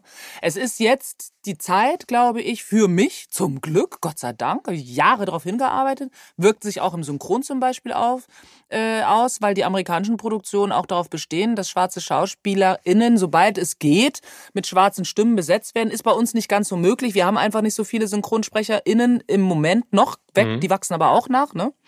Ähm, und, äh, und jetzt merkt man halt, ja, das ist, es ist einfach an der Zeit. Es ist an der Zeit, dass sich diese Einstellung ändert. Es ist an der Zeit, dass man nicht erklären muss mehr in Rollen, dass die jetzt ja schwarz ist, weil, ne? Oder so, sondern die ist halt da, weil sie nun mal in diesem Land geboren ist und, und fertig, ne? Ja, ich meine, das und ist da ist ja noch ganz viel zu tun, aber. Auf jeden Fall, also ich finde ja, äh, ein, ein Teil des Erfolges von einer Serie wie Bridgerton zum Beispiel, ne? Mm. Da mag man mm. jetzt ja drüber diskutieren, ob diese Geschichte so toll ist, aber ich fand es einfach großartig großartig, dass es keine Unterschiede gab, wer welche Rolle spielt. Weißt du, was ich ja, meine? Das ist Colorblind also, Casting, ja, das finde ich auch. Also ich ne habe die Serie noch nicht gesehen, muss ich dazu sagen. Immer noch nicht, muss ich jetzt echt noch machen. Habe dazu aber auch schon meine Meinung geäußert, dass ich das absolut richtig finde, dass man eben auch sagt, wir besetzen es so, wie wir glauben, dass die Geschichte gut erzählt wird. Ne? Erstmal, das ist das eine. Das andere ist, ähm, ähm, ich hatte jetzt für die Berlinale eben halt auch ein, eine Aufzeichnung schon gemacht, die wird dann nächste Woche gesendet und da hat eben einer von meinen Talkgästen auch gesagt, ähm, no story about us without us. Ne? Mhm. Es dürfen keine Geschichten mehr erzählt werden, die über ähm, POCs oder BPOCs, also People of Color, gehen, wenn sie nicht auch von People of Color erzählt werden. Es kann auch nicht sein, dass es in der Bundesregierung einen Rassismusausschuss gibt und die sind, äh, oder ein Schutzkomitee gibt und die sind komplett weiß. Komplett. Also das sind das sind Sachen, das ist, als würden sich eine Runde Männer über eine schwangere Frau unterhalten. Das, man, man kann es nicht verstehen. Und ich finde auch die Anmaßung muss reichen, dass man denkt, man könnte es verstehen, sondern es muss jetzt einfach so erzählt werden, wie die Geschichten sind, sonst behalten die immer diesen Blick aus der der Person des Erzählers, wenn jetzt eine weiße Person eine schwarze Geschichte erzählt, ist die Geschichte eine andere. Das ist halt so. Das, äh, Absolut. Und das ist auch gar nicht bewertend oder das ist auch gar nicht, ne? Sie ist nur anders. Nein, und, das ist ähm, ja wie, wie diese, wie diese äh, Rassismusdebatte, die da im Fernsehen lief von von Menschen, die überhaupt gar keine Ahnung ja, haben, ja. wie das ist. Ja, also ohne das jetzt zu vertiefen, aber das ist genau. schon, das ist schon extrem unangenehm und auch kurzsichtig und auch doof. Ne? Aber das ist zum Beispiel auch eine Sache, die ich nicht verstehe. Ähm, dann dieses Pseudo-Engagement einiger Fernsehsender oder auch einiger Feuilletonisten, ähm, die denken, sie müssen sich dieser Thematik annehmen, aber ja auch überhaupt gar keinen Vergleich haben. Also überhaupt gar keinen ja. Bezug zu dieser Materie und zum Thema. Deswegen ja, ich finde, also es muss, ich glaube, der, wir sind auf einem ganz guten Weg. Ich glaube, was noch nicht erkannt wird, ist, wir brauchen wahrscheinlich tatsächlich Quoten. Und zwar in allen Couleuren. Ne? Also damit meine ich jetzt nicht nur äh, äh POC, sondern ich, ich, alle Transgender und, und, und Menschen mit körperlicher Behinderung, Frauen, Alter, alles Mögliche. Ne? Brauchen wir Quoten im Film oder in den Medien um vor und vor allen Dingen aber auch hinter der Kamera redaktionell für eine diverse Besetzung zu sorgen, um ja. daraus irgendwann eine Selbstverständlichkeit damit genau. sich daraus irgendwann eine Selbstverständlichkeit ergibt. Weil leider, muss man sagen, gibt es genug Leute, die an ihren Positionen festhalten oder an diesen Positionen, die sich nun mal etabliert haben, an den institutionellen Positionen, die sich in, äh, etabliert haben, dass sie sich dem verweigern. Und eigentlich ist das ein, ein unglaublich ähm, auch lukrativer Prozess, ne, sich der Diversität gegenüber zu öffnen, denn nachweislich, wirtschaftlich betrachtet, ist auch die Filmindustrie äh, nachhaltig äh, äh lukrativer, wenn sie sich diverser aufstellt. Und das der, muss man, glaube ich, erstmal kapieren. Dann nee, geht's der, auch voran. Du, das sehe ich genauso, aber ich glaube, und da ist mein Optimismus extrem groß, dass diese Generation der, und das muss man ja leider Gottes so sagen, der alten weißen Männer, ne? in, in ja. Position im Fernsehen und im Film ja nicht bald nicht mehr existent ist. Das ist einfach, also für mich wäre wichtig, dass am Ende Talent, Kreativität genau. immer in einer gemeinschaftlichen Zusammenarbeit stattfindet und es ist völlig egal, ob du klein, groß, dick, dünn, keine Ahnung, welche Hautfarbe du hast, welcher Religion, Religion, du angehörst, genau. welche ja. sexuelle Orientierung du hast, sondern dass am Ende all das in einem kreativen Prozess zusammengemixt wird und dass die Qualität der, des, des sozusagen Outputs, ne, ob das eine Fernsehserie ist oder eine Moderation oder ein Film, dass es völlig unabhängig ist davon, wer das kreiert hat. Und das ist, glaube ich, genau das, was du auch gesagt hast. Das ist das hehre Ziel. Genau, das ist ein langer Weg noch. Ja, aber das, ja, ja, ja aber, aber, aber es ist angestoßen und es ist, glaube ich, auch nachhaltig angestoßen. Also es ist schon jetzt, äh, äh, man kann jetzt nicht mehr zurück. Das ist ganz gut. Also niemand. Das ist total wichtig. In einem Jahr irgendwie behaupten, naja, damals, da gab es ja diese komischen Demos, ne, von den Schwarzen und so, aber pff, so, gehen wir mal back to normal. Nein, der, du, der Weg ist jetzt eingeschlagen und der wird auch weitergegangen und weil die jungen Generationen, die nachkommen, das einfach verlangen und sich nachhaltig dafür einsetzen. Ich mache das auch. Ich glaube, das ist einfach wichtig und richtig. Ähm, weil sich unsere Gesellschaft dementsprechend entwickelt hat, auch global. Wir sind nun mal mit 25 Prozent Migrationshintergrund mittlerweile gesegnet in Deutschland. 70 Prozent Migrationshintergrund sind es aber nun mal global. Natürlich ist ein Unterschied zu machen zwischen sichtbaren und nicht sichtbaren Migrationshintergrund. Ich gehöre zu den wenigen Prozent, das sind vielleicht zwei Prozent von den schwarz-afro-Deutschen, letztendlich hier in Deutschland. Aber trotzdem ähm, ist das ein Signal, was auch ein Land wie Deutschland senden muss, bin ich der Meinung. Zu sagen, ja, wir sind, wir sind divers. Wir sind als Gesellschaft divers und dementsprechend besetzen wir unsere Sendung wie auch immer, in welcher Form, ob Moderation oder Schauspiel, eben halt auch dementsprechend, um ein Signal zu senden. Das heißt nicht, dass jeder Film und jede Moderation und jede Dokumentation irgendwie jetzt nur äh, bunt oder, oder nur äh, in einer Richtung irgendwie besetzt werden muss. Natürlich wird es auch wieder Filme geben, wo nur weiße Menschen mitspielen, aber grundsätzlich sollte es dann auch Filme geben, wo nur schwarze Menschen mitspielen, zum Beispiel. Ne? So. Also das ist, und das wird eben noch als absolute Besonderheit gesehen. Und davon müssen wir uns lösen. Und ich glaube, das werden wir auch tun. Also ich sehe da schon sehr, sehr gute Ansätze. Es gibt da ganz tolle Casting-Agenturen, die da unheimlich tolle Ansätze äh, liefern. Da muss ich auch allen voran wirklich mal die Suse Marquardt nennen, die eben Berlin-Alexanderplatz besetzt hat. Ähm, und ähm, das zeigt eben halt auch, dass selbst historische Stoffe, wie ja auch Bridgerton zeigt, durchaus ähm, äh, die Zusammenkunft mit der Gegenwart vertragen, ja, und verkraften. Ja. und dass und, dabei und, ganz tolle Geschichten erzählt werden. Ja, ich meine, ich muss dir ganz ehrlich sagen, diese Diskussion ist ja für mich als jemand, der amerikanische Wurzeln in sich trägt, ähm, ja, hat auch noch eine andere Dimension. Ich bin ja ein großer Fan von einem Menschen, der in Amerika äh, kämpft äh, und vor allen Dingen auch die Black Lives Matter-Bewegung mit angestoßen hat, ist Sean King. Und wenn ich mir mhm. zeitweise mhm. anschaue, äh, was in meinem Heimatland passiert, in, in einer Aggression und in mhm. einer, in einer, äh, ja, ich weiß gar nicht, wie das, das äh, macht mich Auch emotional. destruktiv, ne? Ja, ja, ja. Das, das, das, das, schockiert mich, ne? Und es schockiert ja. mich einfach, dass ich das Gefühl habe, wir leben im 21. Jahrhundert und wir haben so ja, viele genau. gute Sachen vorangetrieben ja, ja, und auch losgetreten. Aber es gibt einfach, ne, also die Frage ist ja auch, wenn du dir mal die, die Machthaber der Welt anguckst, Mhm. Was sind das für Menschen, ne? Also was für eine Generation gehören die an. Ne? Nein, und, nee, und, da, genau. und das ist das Gefährliche. Und ich hoffe einfach, dass dieser diese Grassroots-Bewegung, das, was jetzt einfach passiert mit der Power. Und äh, mhm. äh, wenn ich mir äh, die, die Generation nach uns angucke, dann trage ich einfach unfassbar viel Optimismus in mir, weil da einfach eine ganz andere Motivation hintersteckt. Ja. Und auch ja. ein ganz anderer Umgang mit dieser äh, mit viel auch ein ganz anderes Selbstverständnis, ja, weil das, das ist, glaube ich, das, was ganz wichtig ist. Dieses Selbstverständlich, Verständnis, sich als das zu lieben, zu akzeptieren und auch den Raum zu fordern als das, was man ist, ohne eben dieses Bedürfnis zu haben, sich anzupassen, was ja, ja. noch bis, bis dahin einfach natürlich ein Issue ist, ne? Oder war. Also letztendlich, auch bei mir habe ich das natürlich auch gesehen. Ich habe dann irgendwann gemerkt, so, nee, es, ich, es ist nun mal so, wie es bei mir ist und ich finde es auch gut und ich habe mir den Raum genommen, in dem ich durch Moderation mein Geld verdient habe, um im Film auszuharren, bis meine Zeit gekommen ist. Ich habe das ganz bewusst gemacht. Ne?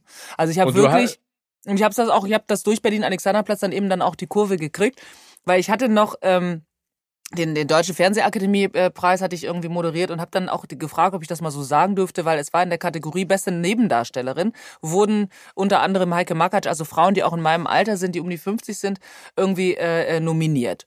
Und Desiree Nosbusch, die bekam dann auch den Preis für Bad Banks. Und jedenfalls hatte ich die als Anmoderation, äh, habe ich dann auch gesagt, also äh, vor Anfang diesen Jahres habe ich noch gedacht, mein Gott, jetzt bin ich, gehe ich auf die 50 zu, ich bin schwarz, ich bin eine Frau, Triple Trouble, das war's wahrscheinlich jetzt mit meiner Schauspielkarriere, ne? Hast du gesagt in Berlin, der Moderation? Habe ich gesagt, ja, ja, habe ich gesagt, haben Sie, habe ich gesagt. Und dann kam Berlin Alexanderplatz, ne? Und auf einmal ist alles anders. Und das das zeigt halt auch, dass die Branche jetzt sagt, okay, wir haben vielleicht auch Bock auf Persönlichkeiten. Wir haben Lust auf, dass die Geschichten eben anders erzählt werden. Und das hat mir natürlich Hoffnung gebracht. Für mich war es in Ordnung, dass ich gesagt habe, okay, ich nehme es jetzt quasi nicht persönlich, dass ich in meiner Schauspielkarriere da einfach, ähm, dass es vielleicht nicht meine Zeit war. Aber jetzt hole ich, hol ich mir den Raum und, und habe da auch unheimlich Spaß dran. Das merke ich ja auch bei meinen Dreharbeiten für Vikings Valhalla, wo ich eben eine Actionrolle spiele, wo ich die, die, die Chefin von den, von den Shield Maidens, also von diesen Leibwächterinnen äh, der Königin von Kattegat eben bin und ähm, und dass ich, ich mit Schwert, Schwertern und Schildern jetzt kämpfen gelernt habe. Aber erzähl, ne? wie bist du denn zu der Rolle gekommen?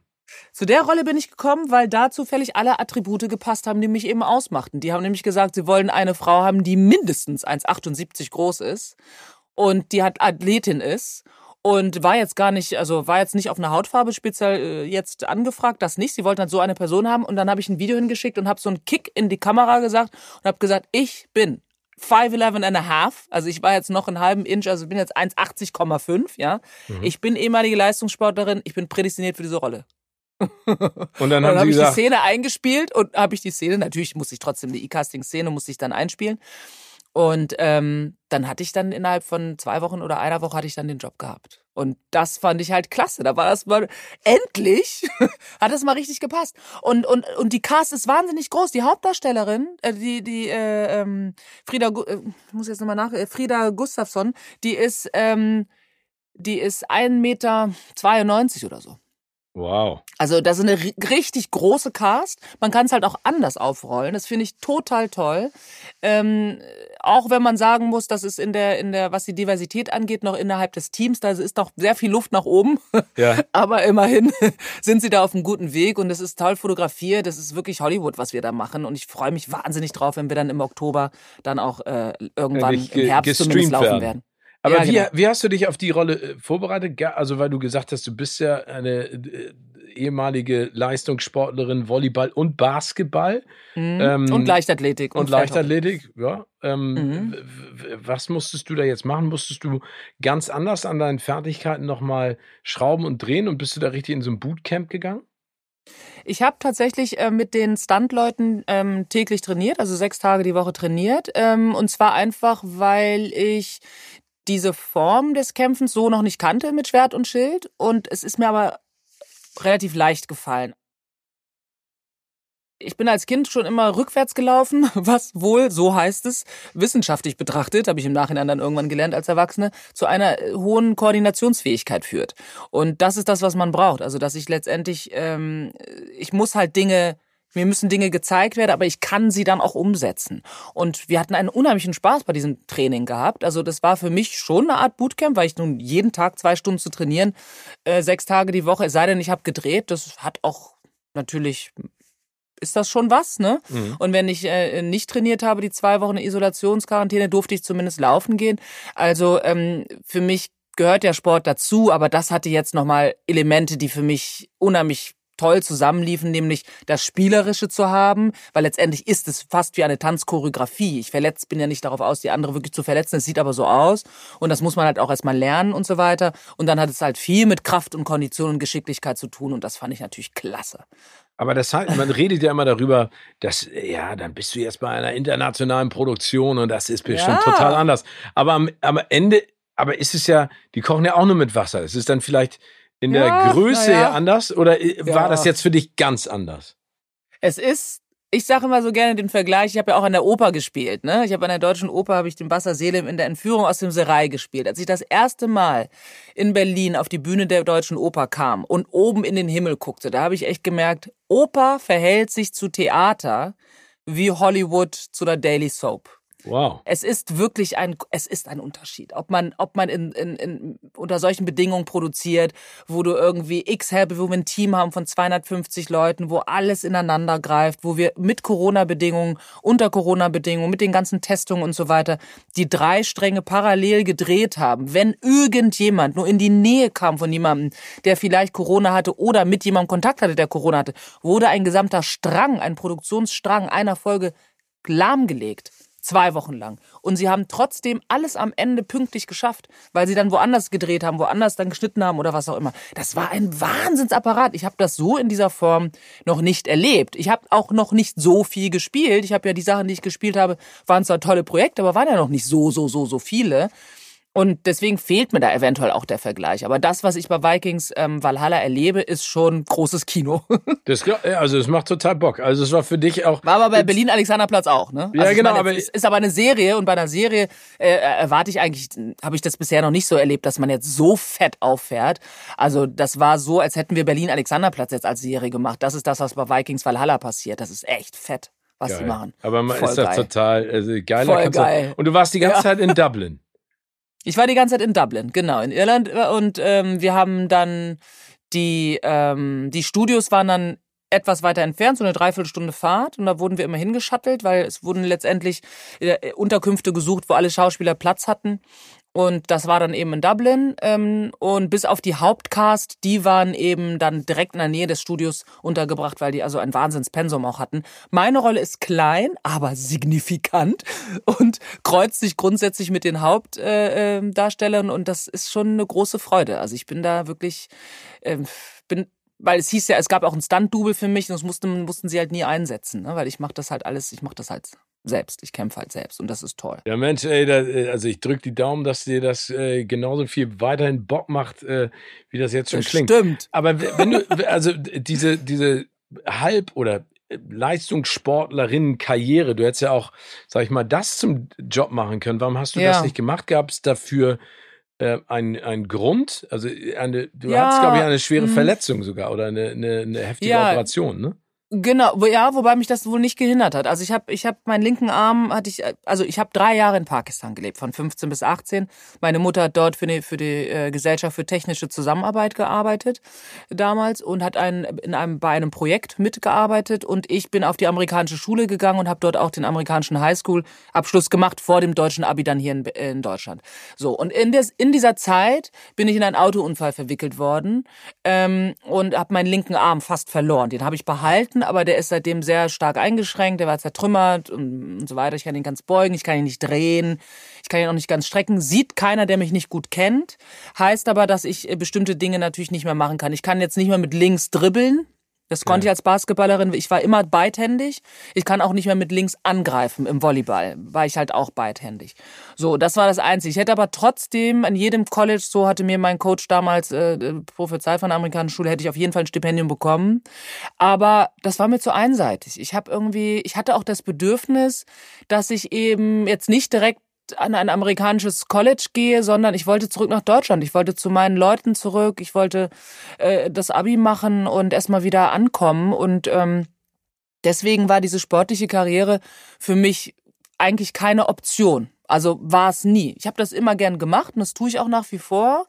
Aber äh, das ist eben so ein Sidekick halt, den aber ich gerne ganz einsetze. spannend, ne? aber, ist es nicht manchmal auch so, dass du dich dann im Nachhinein auch mal zwickst und dann irgendwie zurückguckst und dann denkst du, ey, ich hätte irgendwie studieren können mit einem Stipendium. Ich habe moderiert, Mhm. ey, ich spiele bei äh, in einer sensationellen Serie mit. Da muss doch auch zwischenzeitlich irgendwie denken so, Alter, Ja. wie geil ist das bitte?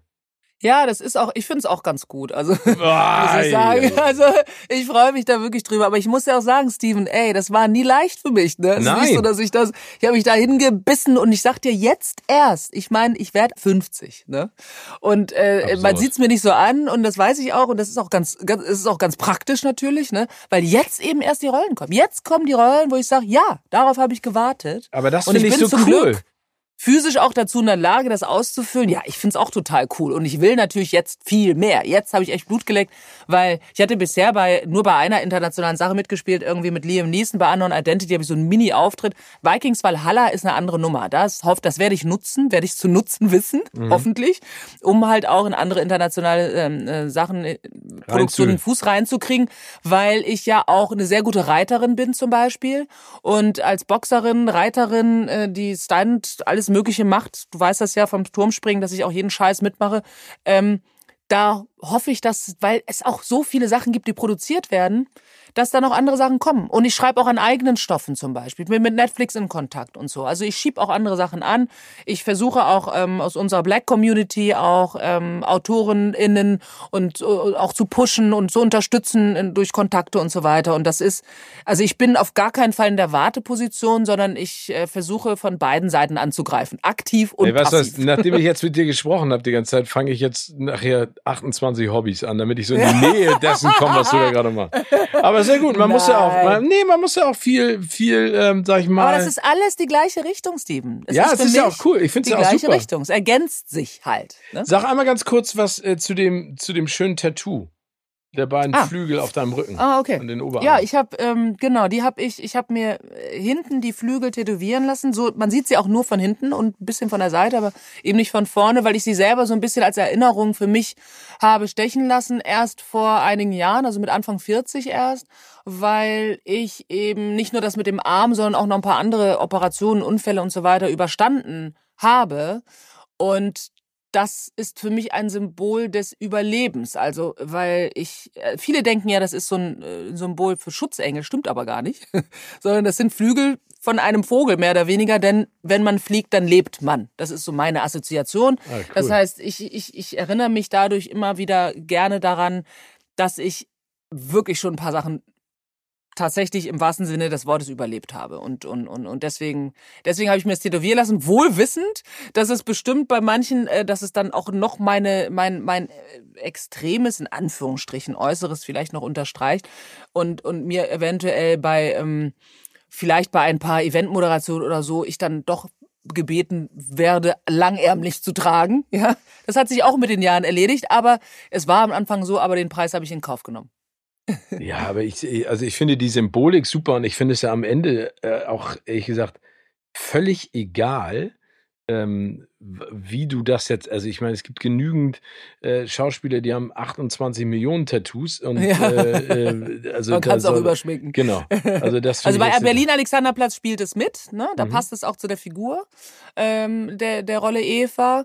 Aber ähm, ich habe auch schon Rollen gespielt, da wurde es dann abgeschminkt. Also ja, aber so oder so. Ne? Sag mal, ich würde jetzt gern ein kleines Spiel mit dir spielen. Und es ja. geht so um ein paar okay. ähm, Film und äh, Film und Serien. Und ich stelle oh dir Gott. mal eine Frage und du sagst mir dann einfach. ganz schlecht Nein, nein, nein, es ist kein Quiz. ne, okay, also ich stelle dir eine Frage Gott, und du sollst mir deinen ersten Gedanken dazu teilen, ohne groß nachzudenken. Okay. Ja, also einen ersten, ein Satz reicht völlig. Okay. Bin mal gespannt. Welche Serie hast du als letztes durchgebinged? Sherlock Holmes. Welches, ah, siehst du, welches Serienintro würdest du niemals skippen wollen oder können? Skippen wollen heißt ausfallen lassen ja, oder genau. was meinst du? Keine, ich bin kein Serienjunkie. Absoluter Lieblingsfilmcharakter. Oh, Tommy Lee Jones in Auf der, auf der Jagd. Auf der Flucht. Oder auf der Jagd. Es gibt ja zwei. Ja, genau. Also ja, genau. Beiden, auf, der, ja. auf der Jagd ist mit Wesley Snipes, auf der Flucht ist genau. mit Harrison Ford. Bei welchem genau. Film hast du zuletzt geweint? Oh, ganz schlimm habe ich geweint bei A Million Dollar Baby. Oh. Mit äh, Hilary Swank. Äh, da bin ich sogar rausgegangen, weil ich einen Nervenzusammenbruch hatte. Echt? Ja, ja. Ich, das hat mich so, das fand das so. Also der, der, Clint, Clint Eastwood, Eastwood, und vor allen Dingen der, mhm. also die Szene, die alles entscheidende Im Krankenhaus. Ja, oh ja, Ach, ja. Oh, ja. Welcher Aber ich heule auch total schnell bei, bei Filmen. Ich Ganz auch. Schlimm. Welcher Snack darf bei einem Filmeabend niemals fehlen? Popcorn! Salzig.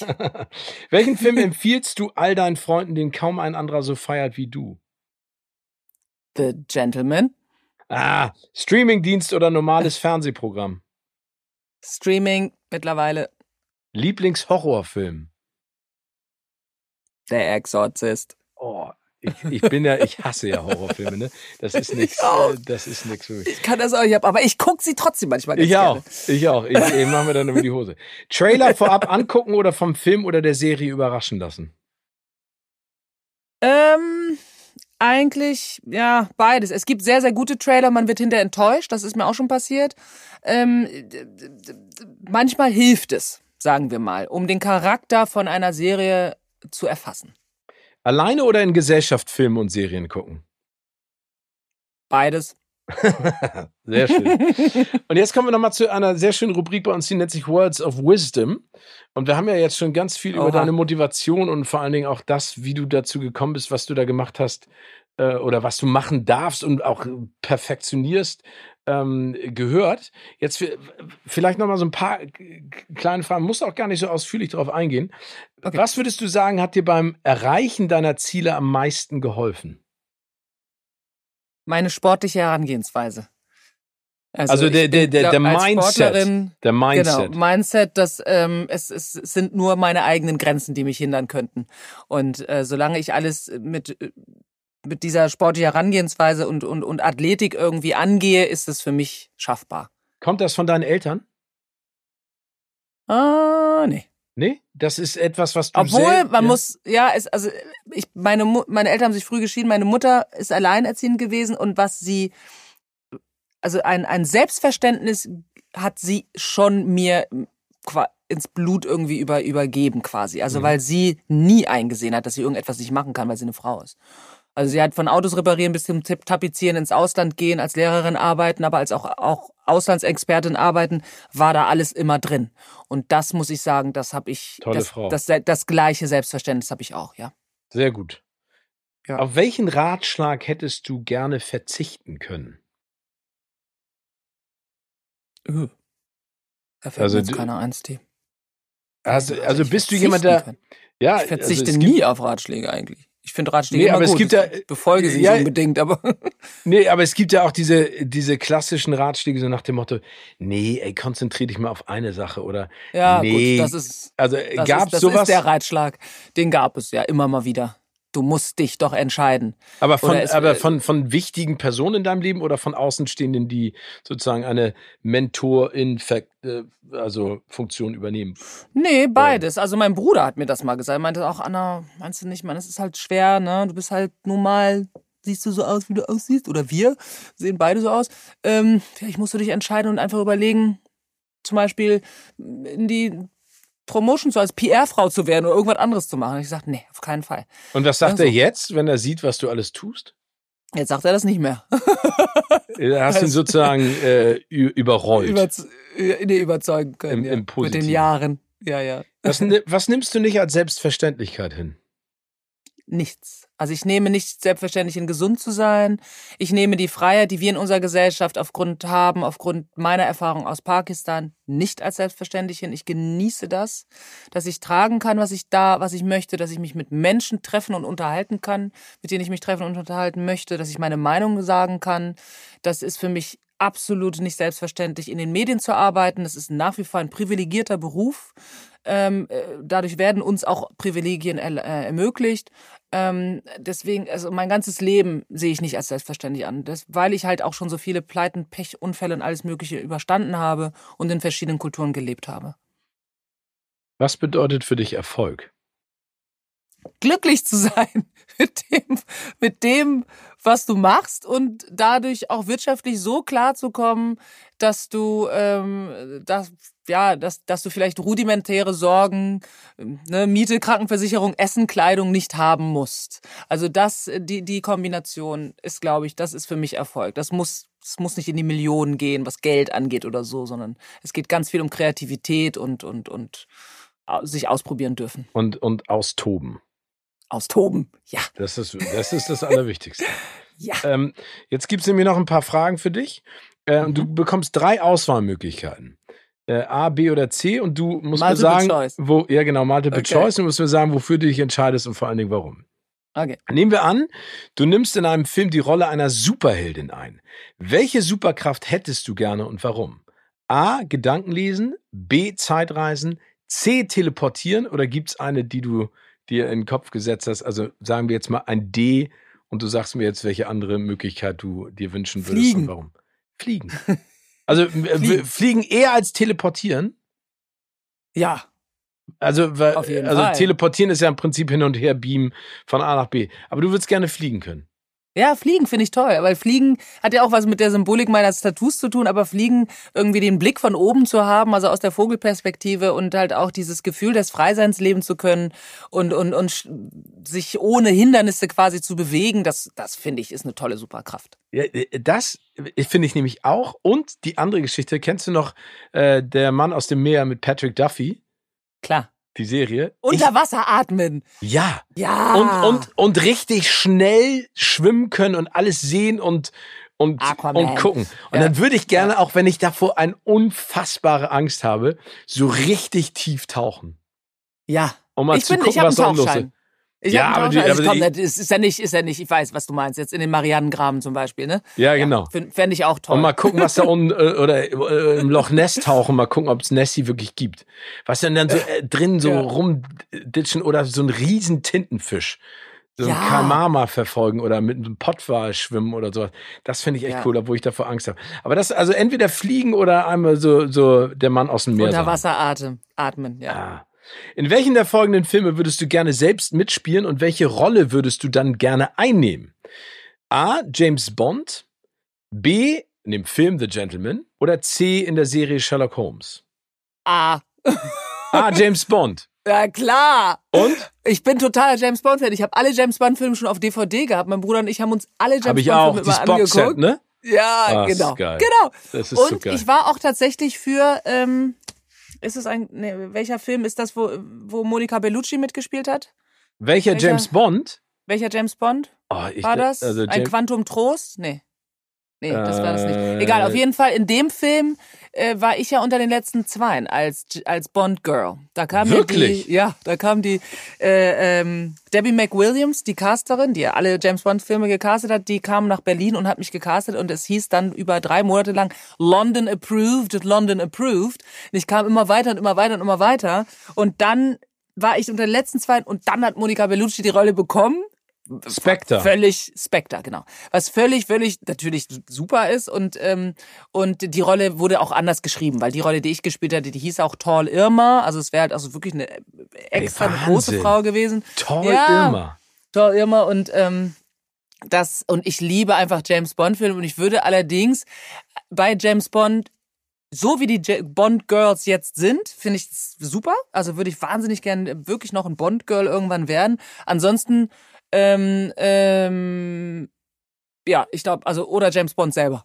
das ist halt immer Ja, das andere. aber, ja, aber, ja, aber ist, also finde ich doch auch völlig legitim. Warum dann nicht gleich The Jane Full? Bond. The, the Full Thing. Ja, aber, Ja. aber wirklich, also das heißt, du warst Mhm. kurz davor, äh, bei Spectre mitzuspielen. 2014 war das, ne? Glaube ich. 2014. Ja, ich meine, als also Christoph. Waltz dabei, Lea Ja, Seydoux, Ray Fiennes logischerweise, Ben Whishaw, ey, was für eine. Und du, ey, das ist ja Wahnsinn. Die haben mich ganz oft, das hatte eine, weil eine, also eine von den Casterinnen, die mich halt kannten, die sagten, sie wollten mich gerne mal ins Feld führen für jemanden, der komplett aus dem Off kommt, womit man gar nicht rechnet. Und hat mich vorgeschlagen. Und die haben gesagt, äh, wow, ja, gerne. Und dann ist die wirklich, dann hat die mich, ist die persönlich gekommen, hat mich im Soho-Haus äh, gecastet. und wie, Und und eine wie Szene aus einem James Bond-Film, äh, die eine Szene von Evergreen, von Casino Royale, habe Ja. ich dann gespielt. Und dann, ja, bin ich dann immer weiter und immer weiter gekommen, echt. Und dann habe ich sie dann nicht gekriegt. aber wie, aber jetzt mal ganz ernst, also wir haben jetzt ja über deine ganzen Sensationserfolge schon gesprochen. Wie, wie doll hast du dich in der Sekunde geärgert? Ähm, sehr, natürlich. Ich habe mich wahnsinnig geärgert, aber ich muss dir sagen, Steven, wenn ich mich über jede Absage und jedes Scheitern so ärgern würde, dann wäre das gar nicht gesund für mich. Und deswegen habe ich das auch, ich habe mich, da- ich habe das kurz bedauert und dann habe ich es abgehakt. Hast du dafür ein Rezept? Also gibt es etwas, was du machst, wenn, also es gibt ja Leute, äh, mein Bruder ist ja auch Schauspieler, der redet ja nicht über die Castings, bei denen er war, weil er es nicht jinxen will in irgendeiner Art und Weise. Ja, ne? Also er sagt Ich so, bin da nicht abergläubisch. äh, aber gibt es etwas, wa- was du, äh, wa- was für ein Ritual du dann pflegst? Also ich kenne das natürlich dann auch, dass du dann in der Sekunde sagst so, ja, es ist jetzt auch nicht so schlimm.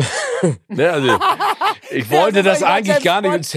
Genau, ja, es hätte ja, eigentlich auch nicht gepasst, weil ich da ja, noch so genau. andere Sachen hatte. Aber nee, nee, also, nee, nee. Also es gibt, es gibt wirklich Sachen, wo ich denke so, wo ich mich wirklich frage, warum ich es nicht bekommen habe. Bei manchen Sachen weiß ich, warum ich es nicht bekommen habe. Fakt ist, Castings äh, zu machen und sei es für Moderation oder für Schauspiel und Dinge nicht zu bekommen, gehören zu dem Job einfach dazu. Die Resilienz muss man haben, glaube ich. Die Charakterstärke, um das selber A, sich nicht persönlich so sehr reinzuziehen oder wenn man sich das persönlich reinzieht oder reinziehen sollte, dann nur um dazu zu lernen ähm, um das dann beim nächsten Mal besser oder anders irgendwie zu machen. Und, und, und ich glaube, ich habe einfach eine gesunde Herangehensweise. Genauso wie ich als Sportlerin schon ganz oft gescheitert bin. Ich sagte, wie oft habe ich bei Stefan Raabs Turmspringen gestanden und ich habe auf war ja vom 10 Meter die erste Frau, die vom 10 Meter in der Show. Ja, weil du beknackt ist. bist, wenn ich das mal ganz weil kurz sagen darf. Bin, genau. Weil ich habe das und ja bin auch, auch erst in der Show gesprungen. Ich ja, habe ja immer nur bis siebeneinhalb Meter trainiert und bin dann erst in der Show gesprungen.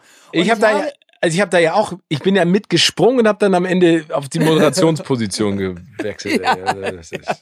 zehn es war Meter. verrückt. Aber jedenfalls ähm, habe ich da ja auch, bin ich gerade bei der letzten, es war die letzte Show, die jetzt, die ja lief. Und ich war und ich habe einen sensationellen Sprung eigentlich gemacht, habe den aber nicht zu Ende geführt und bin dann wie ein Klops im Wasser gelandet und habe mich natürlich geärgert und war genervt und mein Trainer war genervt und gesagt, was hast du da gemacht? Du hast nicht zu Ende gemacht. Habe ich aber nun mal war nun mal so. Was soll ich denn jetzt noch machen? Ne? Also, ja. so. also ich glaube, man muss, glaube ich, so eine nordische, die hast ja auch so eine nordische Natur irgendwie haben, um einfach auch zu sagen, ja, abgehakt, ist halt so. Ja, ist halt obwohl so. mich das manchmal schon echt nervt, ne? Also mich ja, kotzt das auch an. Aber, aber ich muss auch sagen, ähm, und ich habe ja genauso wie du, bin ich ja auch des Öfteren mal nicht nur gestolpert, sondern richtig habe mich lang gemacht. Ne? Das wird ja auch noch in Zukunft passieren, aber trotzdem ja, äh, motiviert mich das, äh, da war der zu rocken. Was ja. würdest du niemals für eine Rolle machen? A. Haare abrasieren. B. Großes Tattoo stechen lassen. Ich meine, du hast eins. Oder C. Mhm. Körperliche Veränderung wie große Gewichtsab- oder Zunahme. B. Ein Tattoo kann man nicht entfernen. Wenn das, also das, man kann es entfernen, aber es wäre Wahnsinn. Also Tattoos du würdest kein, sowieso du würdest kein Hangover-Tattoo machen äh, im Gesicht. Nee. Wie Mike Tyson. genau. Oh, das ist nee. immer noch meine Lieblings, nee. das ist immer noch meine Lieblingsszene. Und jedes Mal, wenn ich Mike Tyson sehe, denke ich so, ey, du warst der größte Boxer der Welt, du hast eine Piepsstimme, ja. ne? Du darfst nicht so ja. viel reden. Und dann machst du so einen Quatsch. Warum? Ja. Aber du, es ist wie es ist. ist. Man steckt nicht drin. Äh, das ist auch ganz gut so. Ähm, nee, Tattoo würde ich nicht machen, weil das muss für mich eine persönliche Entscheidung sein, warum man sich dafür entscheidet, weil das eben in der Haut bleibt, es sei denn, man lässt sie entfernen. Aber ich würde mir auf jeden Fall den Kopf rasieren, ich würde auch zu und abnehmen, ich würde alles machen für eine Rolle, weil ähm, es einfach, weil ich es liebe zu spielen. So ist so. Ja, ich bin mal gespannt, was da noch alles kommt. Meine liebe Annabelle, das war ein sensationell tolles, schönes Gespräch. Aber ich habe noch eine Frage, die allerletzte. Na klar. Ja. Welcher bestehende Filmtitel passt aktuell perfekt zu deinem Leben? Hui. Ähm, aktueller Filmtitel, den es schon gibt? Ja, du kannst einen nennen, wenn dir einer einfällt. Du kannst natürlich auch einen fiktionalen dir ausdenken. Äh, ähm, gibt's nicht, das Leben ist schön? Nee, das Leben ist schön. Oh Gott. Ja. Nee, das ist aber, das ist aber ein ganz trauriger Film. Ja, aber, aber, aber es ist ja ein toller Titel. Schön. Ist ein, ja, das, das wäre das. Also, das ist ein un, unglaublicher Film, ein unglaublich trauriger Film, auch ein unglaublich grandioser Film. Tatsächlich auch einer meiner Lieblingsfilme, fällt mir jetzt auch erst noch ein. Roberto. Aber, ähm, ja, Wahnsinn. Ähm, aber ich glaube, das wär's. Das Leben ist schön. Ja, aber was was Und nicht nur, pardon, will sagen, ganz schön am Rand, ne, wie es ja unser hier berühmter, äh, wie heißt der, Biermann, Wolfgang ja. Wolf, äh, gesagt hat, sondern ich finde es wirklich schön. Ich finde es mit allen Höhen und Tiefen und in allen Facetten finde ich es irgendwie klasse, auch wenn es mich wahnsinnig anstrengt zum Teil, aber ich finde es grundsätzlich einfach klasse, am Leben zu sein und es auch leben zu dürfen. Und ich finde toll, dass du sagst, weil genauso sehe ich das auch. Und ich finde, um das nochmal vielleicht auf den das Nenner zu bringen. Danke dir. Danke dir. äh, also nee, und äh, ich finde, ich finde, der, auch wenn der, der, der Film traurig ist, finde ich aber trotzdem passt der Titel und der Film auch zu dir, weil es total mutig war von Roberto Benini, ein solches Thema mhm. zu erzählen mit einer komödiantischen, dramatischen Art und Weise und trotzdem ganz viel Hoffnung zu versprühen. Ja, und das ja. bist für mich du. Ich finde, du oh, machst das äh, großartig. Steven. Annabelle, ich drück dich aus der Ferne, ich drück dir die Daumen für all das, was da ja, kommt und ich freue mich sehr, wenn wir uns wieder über den Weg laufen und dann hoffentlich auch beim nächsten Mal wieder in den Arm nehmen dürfen, ohne dass wir aus Distanz mit Ellbogen aneinander kleppen. Ja, das wäre das wär klasse. Das hoffe ich auch. Pass Steven, vielen auch. Dank für die Einladung. Es war mir ein Fest, bei dir zu sein. Ey, Danke Dankeschön. Bleib gesund. Pass auf dich Du auch. Tschüss, tschüss. Bis dann, ciao. Tschüss.